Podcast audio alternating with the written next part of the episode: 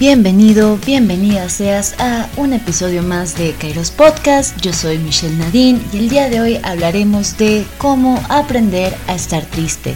Espero que te quedes con nosotros hasta el final y puedas escuchar los conocimientos y aprendizajes que tenemos para ti el día de hoy.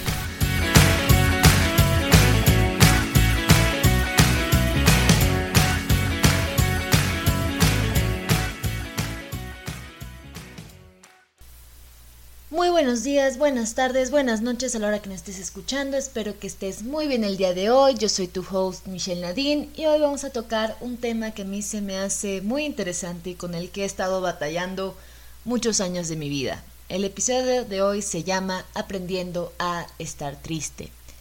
Y esa es una reflexión que quería compartir con ustedes porque si me hace que el tema de la tristeza es un tema que, gracias a Dios, hoy se aborda mucho más que antes, ¿no? Pero sigo viendo que las personas siguen teniendo cierta aversión hacia la tristeza. Eh, podemos comprender por un lado, ¿no? Que la tristeza se entiende como un sentimiento, ¿no? Un dolor, eh, una emoción que al fin y al cabo es algo bastante, bastante normal. Puede venir por una insatisfacción, incluso puede venir por una idea de vacío eh, o un sentimiento de vacío, mejor dicho. Pero a veces creo que el ser humano eh, tiende a reprimir o rechazar aquellos sentimientos que no tienen que ver con la alegría, a grandes rasgos. Y aprender a, a sentir las emociones, en especial aquellas emociones que no nos gusta sentir, es el paso más importante para aprender a lidiar con ellas. Y eso es algo con lo que yo he estado tratando de lidiar eh, estos últimos años, ¿no? Más que con la tristeza, el enojo, la nostalgia, porque para mí son cosas normales que sentimos mínimo una vez al mes, quisiera creer. Eh, pero aprender a lidiar con las emociones es algo que me han enseñado mucho los estoicos, ¿no? Eh, cuando estoy triste tiendo a leerlos, ¿no? Para entender por qué me siento de la manera en que me siento. Los estoicos no creían que la tristeza era algo negativo, que las emociones lo eran. Lastimosamente la gente cree que los estoicos eh, eran personas, eh, filósofos, que querían reprimir y controlar sus sentimientos. Lo que a los filósofos estoicos no les gustaba era que el sentimiento se desbordara, es decir, que cayera en una pasión hasta cierto punto que ya no lo puedes controlar y que incluso eh, se te está yendo el sentimiento contra tu propia vida. ¿A qué me refiero con esta parte? ¿no? Por ejemplo, estar tan triste que para mí ya cae en cuestiones de depresión que no te puedes levantar de la cama que no puedes cepillarte los dientes, que no puedes comer, que la tristeza o el enojo llega hasta un punto, ¿no? Que no puedes eh, lidiar con tu día a día. Y esto a mi parecer puede ser incluso hasta lo más, lo más fuerte de, las emociones, de los sentimientos, que pasan a un grado que toman control sobre nosotros. Eh, no está mal sentir. Eso es algo que he tenido que aprender duramente durante estos años. No está mal sentir. Eh, no está mal emocionarte, ¿no? O sentir incluso pasiones, que se te pueda desbordar la emoción. Pasa, eh, como lo dicen los estoicos, cuando eh, primero consentiste la primera emoción.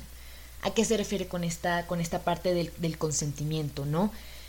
yo siempre me gusta ejemplificarlo con un coche.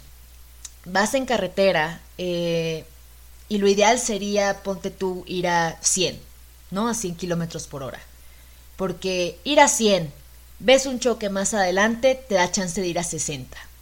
Pero cuando vas a 200, ¿no? Ir a 200 y luego a 60 es un cambio mucho más abrupto, incluso tal vez no te dé tiempo de frenar a tiempo. Así lo veo yo con las emociones, ¿no? Con la carretera que pueden ser los, los sentimientos, ¿no? En un primer lugar, uno puede ir a 100 pensando que va bien, pensando que el camino va a estar despejado, despejado y uno dice, bueno, puedo acelerar y acelerar. Y en el momento que aceleras a 200, a veces ni siquiera te das cuenta que estás en 200. O cuando te das cuenta que estás en 200, ya luego es, es muy tarde para bajarle a 60. Y así veo yo un poco la parte de las emociones, ¿no? Sentirlo es irte a 100. Es irte a 100 eh, y no escalarlo a un 200. Es decir, tomarte tu tiempo para, para asimilarlo ¿Qué pasa? Eh, yo soy de las aquellas personas, y siempre les hablo de mis propias experiencias porque pues es de la única experiencia que les puedo hablar. Eh, soy de las personas que eh, explota, ¿no? que se siente triste, enojado, explota, ¡ah! y ya paso mi momento de, de euforia y luego me calmo, pero no es lo mejor. Eh, la cosa es llevar como un ritmo de la emoción. Y llevar el ritmo de la emoción es también algo que se me ha complicado. Tal vez cómo vamos a 100. Eh, el truco que yo he descubierto para ir a 100 es primero sentirlo, saber que está bien, ¿no? Que está bien sentir, ¿no? Eh, sentirme triste por un rato, escuchar música triste incluso, y luego detenerme un poco y pensar, a ver, ¿Por qué me estoy sintiendo triste? ¿Por qué este tema me está afectando? Y me ha ayudado mucho incluso hasta poder escribir mis propios sentimientos y mis propias emociones, hablarlo en voz alta también, porque eso es que luego tenemos adentro de nosotros, ¿no? Que nos es difícil hasta sacar. Les digo un gran ejercicio, escríbanse, ¿no? Cuando se sienten de esta manera, eh, porque luego pueden incluso hasta leerse y decir, wow, pienso o siento de esta manera y les daba bastante, eh, eh, diría yo, la idea de un contraste. Ahora, la prevención de, de, la emoción es algo que no creo que siempre se pueda controlar. Tú no puedes prevenir sentirte triste. Se muere, se muere tu abuelita y vas a llorar. obviamente vas a llorar, eh, te vas a sentir triste, pasa un caso como el COVID y vas a sentir ansiedad, por más que tengas ejercicios eh, para no sentirte ansioso, ¿no? Por más que te mantengas ocupado, siéntelo, ¿no? Ese sería mi primer paso para no irte a, a 200, porque luego siento que es algo que se va acumulando y mientras más se acumula, mientras más lo retienes, vas pisándole a 200 sin darte cuenta que vas a 200. Otra frase que decían los estoicos que a mí me ha ayudado mucho es actúa de tal manera que no te arrepientas de tus actos. Y esto es una frase que trato de pensar cada vez que voy a actuar. Eh, muchas veces tratamos de arreglar un problema cuando ya está el problema o cuando ya sucedió, en vez de prevenirlo en un primer instante. Y el manejar mis emociones me ha enseñado que si exploto, no, no me dio chance en primer lugar de pensar, me voy a arrepentir de lo que voy a decir, de lo que voy a hacer, de cómo voy a actuar. Por eso sentirlo a mí me ayuda a recalcular antes de actuar. Los estoicos eran filósofos que eran sumamente coherentes, ¿no? Con lo que pensaban, con lo que decían y sobre todo con cómo actuaban. Y es algo que yo he tratado de incorporar a mi vida, ¿no? La coherencia. Pero ellos hablan de unas virtudes, la contemplativa y la activa. Para mí, aprender a estar triste es contemplar, tu propia eh, tristeza. Esto se puede entender como literal sentarte en tu cuarto 10 minutos a permitirte estar triste. Literal, permítete estar triste. Permítete sentir. A veces se siente muy feo, ¿no? Muy, muy feo. A veces te va a tomar más de 10 minutos, a veces te toma un día entero. Em, ¿Y cómo hacemos para, o como yo he tratado de hacer, claro, le estoy dando un consejo de vida que es aplicable para todo el mundo por igual. Eh, ¿Qué trato de hacer yo cuando me siento triste y no dejar que este sentimiento de tristeza incluso me abrume? Porque luego hay sentimientos de tristeza que, que te abruman. Eh, va, pasa el, paso, el plazo de tiempo, lo contemplo, eh, me abrumo, incluso trato de escribir, veo plasmado en papel lo que siento, y por alguna razón me siento un poco aliviada. El sentimiento que pasa por la razón, según los estoicos, es cuando tú llegas a la comprensión de ti mismo, ¿no? Si lo dejamos en la mera pasión y racionalidad, ¿para qué sentiste en primer lugar? Claro. Ojo, no digo que no sientan, claro, sientan, sientan, sientan. Pero también reflexionen, ¿cuál es la causa de este sentimiento? ¿De dónde viene? ¿De dónde surge? Porque ojo, y no es para decir que más nunca vas a sentirte triste ahora que entiendes por qué te sientes triste, ¿no? Sino encontrar mejores maneras para que tú puedas lidiar con estos sentimientos, porque todos lidiamos con los sentimientos de tristeza, enojo, nostalgia, aversión, celos, envidia de maneras completamente diferentes. El escribirlo en papel a mí me ha ayudado muchísimo, el sentirlo también.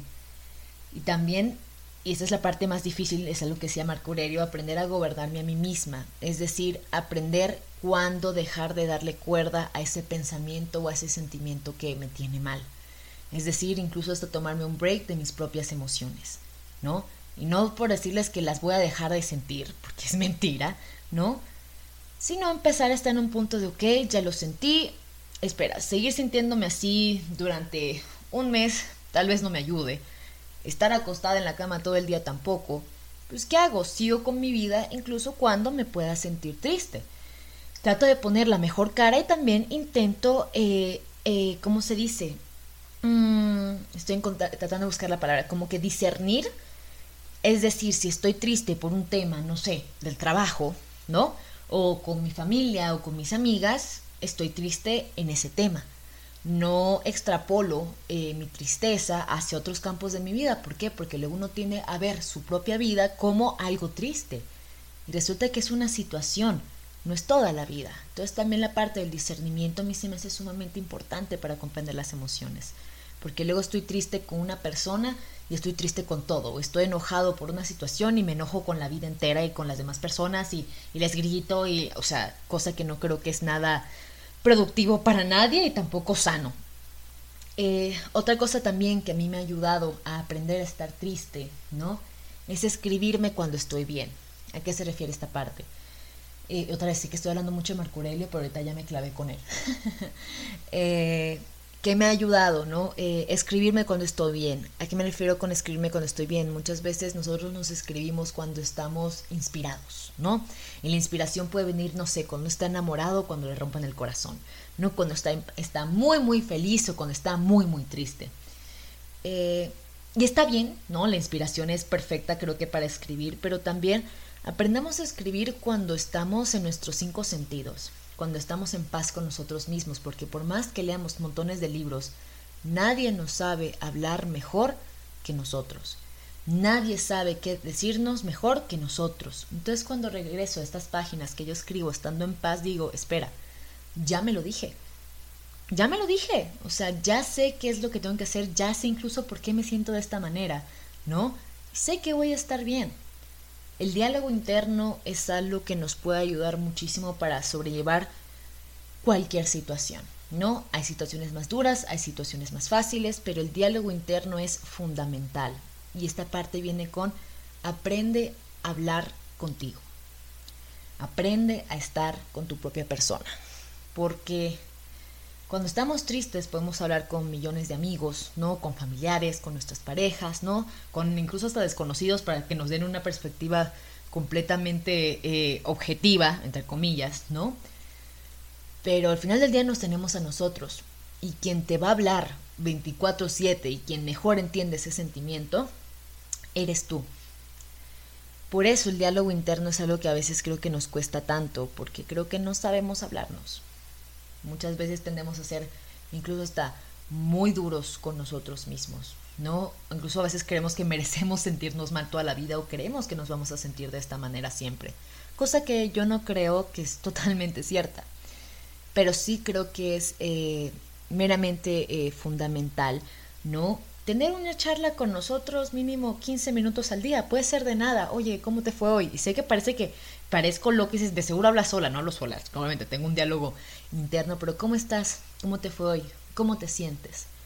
Eh, hacer como un check-up diario con nosotros mismos. Eh, otra cosa a mí también que me ha ayudado a lidiar con la tristeza o aprender a estar triste, ¿no? Es poner mis pies sobre la tierra y decir que estos sentimientos van a ir y venir. Yo siempre digo que estamos en la parte de la ruleta de la vida. A veces estamos arriba, a veces estamos abajo. Cuando nos sentimos mal, es decir, cuando estamos abajo pensamos que nunca se va a acabar y cuando estamos arriba, es decir, que nos sentimos bien, pensamos en que se va a acabar en cualquier momento, que va a ser fugaz. Em, pero así son las cosas. Y no es una postura de resignación ante la vida, de no importa lo que haga, me voy a volver a sentir mal, sino una postura de aceptación, de qué bueno que puedo sentir emociones distintas. Yo creo que el peor de los males del ser humano no es siquiera la tristeza, la depresión, el odio, sino la apatía.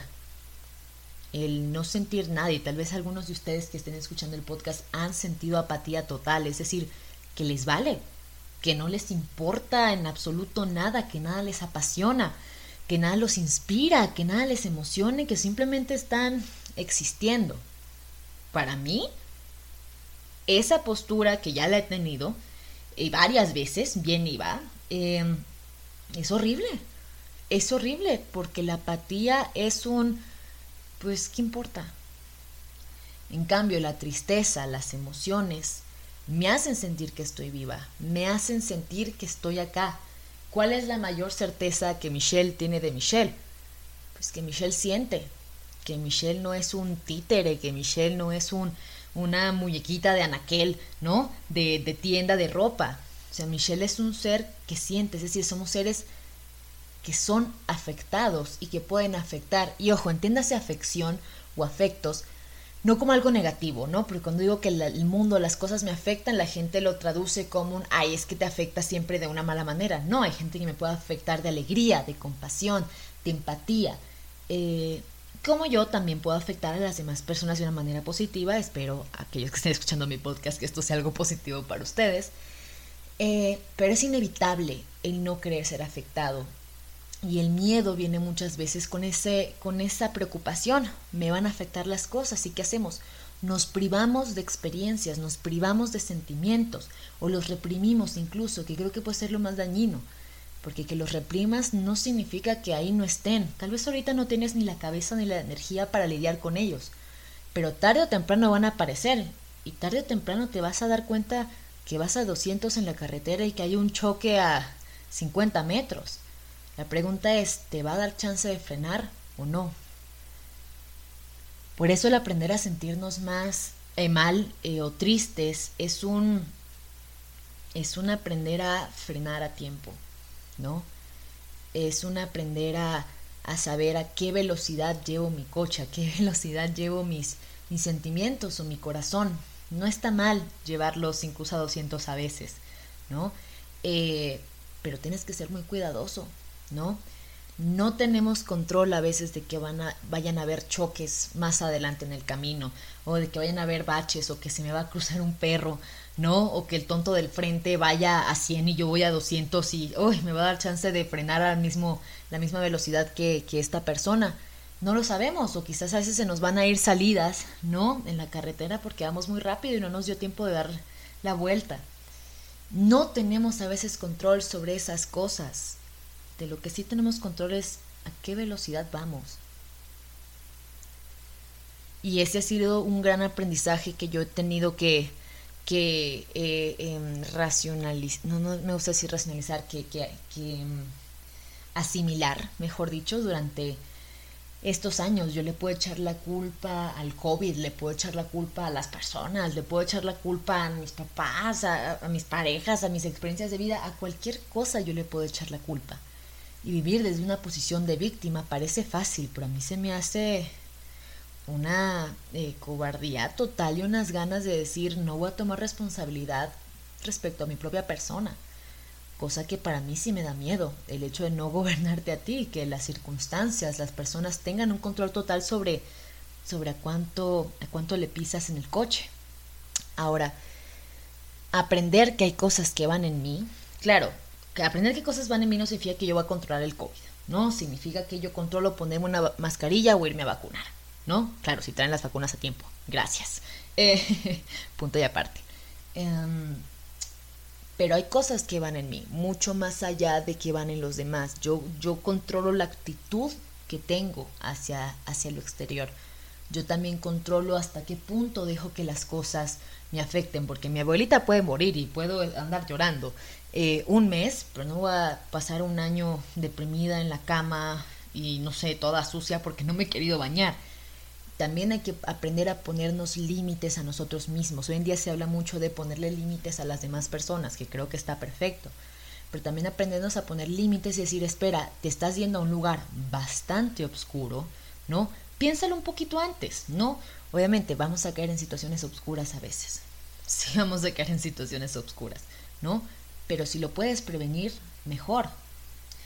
El filósofo estoico no te dice, em, no te equivoques. A ver, no son tontos. No te dicen no te equivoques. ¿Por qué? Porque saben que te vas a equivocar. Em, pero si te equivocas, intenta enmendar el error. Intenta aprender de esto por lo cual tú estás pasando. Porque vas a caer una y otra vez en el mismo error. Y eso es a lo que no le gusta a los estoicos. Equivócate, sí, no te equivoques cinco veces de la misma manera. Porque ¿dónde está el progreso ahí? ¿Dónde está el avance? ¿Dónde está tu aprendizaje reflejado en tu vida? Porque repito, coherencia, actos, sentimientos y pensamientos van de la mano. Por eso sí creo que hay que aprender a entrenar nuestra propia mente y nuestro propio corazón. Dejar sentir, pero también pensar, también reflexionar y también aprender de ese sentimiento, ¿no? Hay una gran frase que dice Odindo Perón que me encanta. Eh, lo vi en uno de sus shows. Odindo Perón es un es un eh, es un actor de teatro, muy buenas sus obras.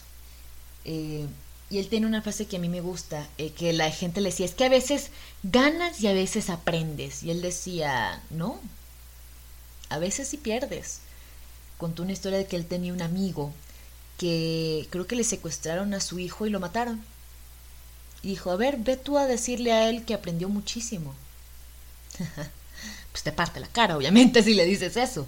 Y es cierto, a veces se gana, a veces se aprende y a veces se pierde. De la pérdida ¿no?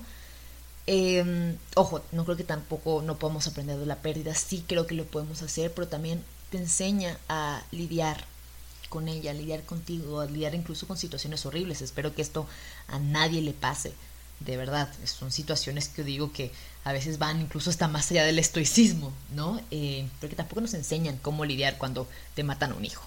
O sea, y tampoco te enseñan cómo lidiar con el COVID. Nos tocó a todos aprender en la práctica. Eh, pero el único aprendizaje verdadero es aquel que viene de ti. Cuando tú te haces aprender, ¿no? Eh, y también algo que, que decimos mucho en este podcast es aprende a desaprender, ¿no? Desaprender conductas. No te digo desaprender sentimientos porque esos no se desaprenden, pero sí a, desaprender maneras con las cuales hemos aprendido a lidiar con la tristeza, como lo puede ser la represión, como lo puede ser la parte de la pasión desmedida, como lo puede ser el echarle la culpa a todo el mundo. Mira, no sé qué tanto le ha funcionado a las personas, sé que a mi experiencia personal no me ha funcionado esas tres que acabo de decir. Y por un momento parece funcionar, pero tarde o temprano van a venir a colación. Y mayormente intensificadas. Pues, cosa que no queremos. No quiero un día ir a 200 y chocar. Y lastimarme a mí y a las demás personas. Em, y este sería el mensaje que les dejaría yo. Eh, toma conciencia a qué velocidad vas, ¿no? Toma conciencia de que tienes sentimientos y a veces no los vas a poder evitar. Eres un ser humano, eres un ser que se afecta, ¿no? Y que es afectado y que puede afectar. Toma conciencia de estas realidades, escríbete, háblate, reflexiona y actúa de una manera consecuente. ¿No es fácil desaprender? No. ¿Toma mucha práctica? Sí. Sí, toma práctica y van a haber días en los que no lo vamos a poder lograr y van a haber días que nos vamos a frustrar diciendo, pero iba muy bien, ¿no? ¿Qué pasó? Un mes lo estuve intentando, me fue bien, pero pasó una cosa chiquitita y mira, me desplomé. También date chance, aprende a ser paciente contigo. O sea, el, progreso no, no es una línea eh, ascendente que no tiene sus bajos. Claro que tiene sus bajos. Y eso es algo que me dijo una psicóloga una vez, eh, que le decía, es que me he sentido muy bien, pero mientras más bien me siento, mis caídas son más fuertes. Y me decía, son más fuertes tus caídas ahora porque estás más arriba. Y mientras más arriba estés, más fuerte se va a sentir el golpe. Y, era cierto, ¿no? No era que ahora estaba peor, sino que ahora estaba mejor. Y por eso se sentía incluso hasta, hasta tan feo la caída, ¿no? Obviamente se va nivelando conforme pasa el tiempo. Pero repito, eh, espero que este podcast les haya ayudado, eh, aunque sea un poco a entenderse y a, permitirse sentir.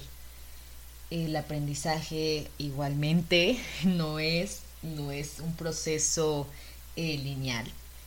Eh, no es un proceso fácil y no es un proceso que dure de la noche a la mañana. Algo que decía Heidegger, un filósofo alemán que a mí me gusta mucho, era que trabajar en algo consta en darle tiempo. Y damas y caballeros, ese tiempo es toda nuestra vida.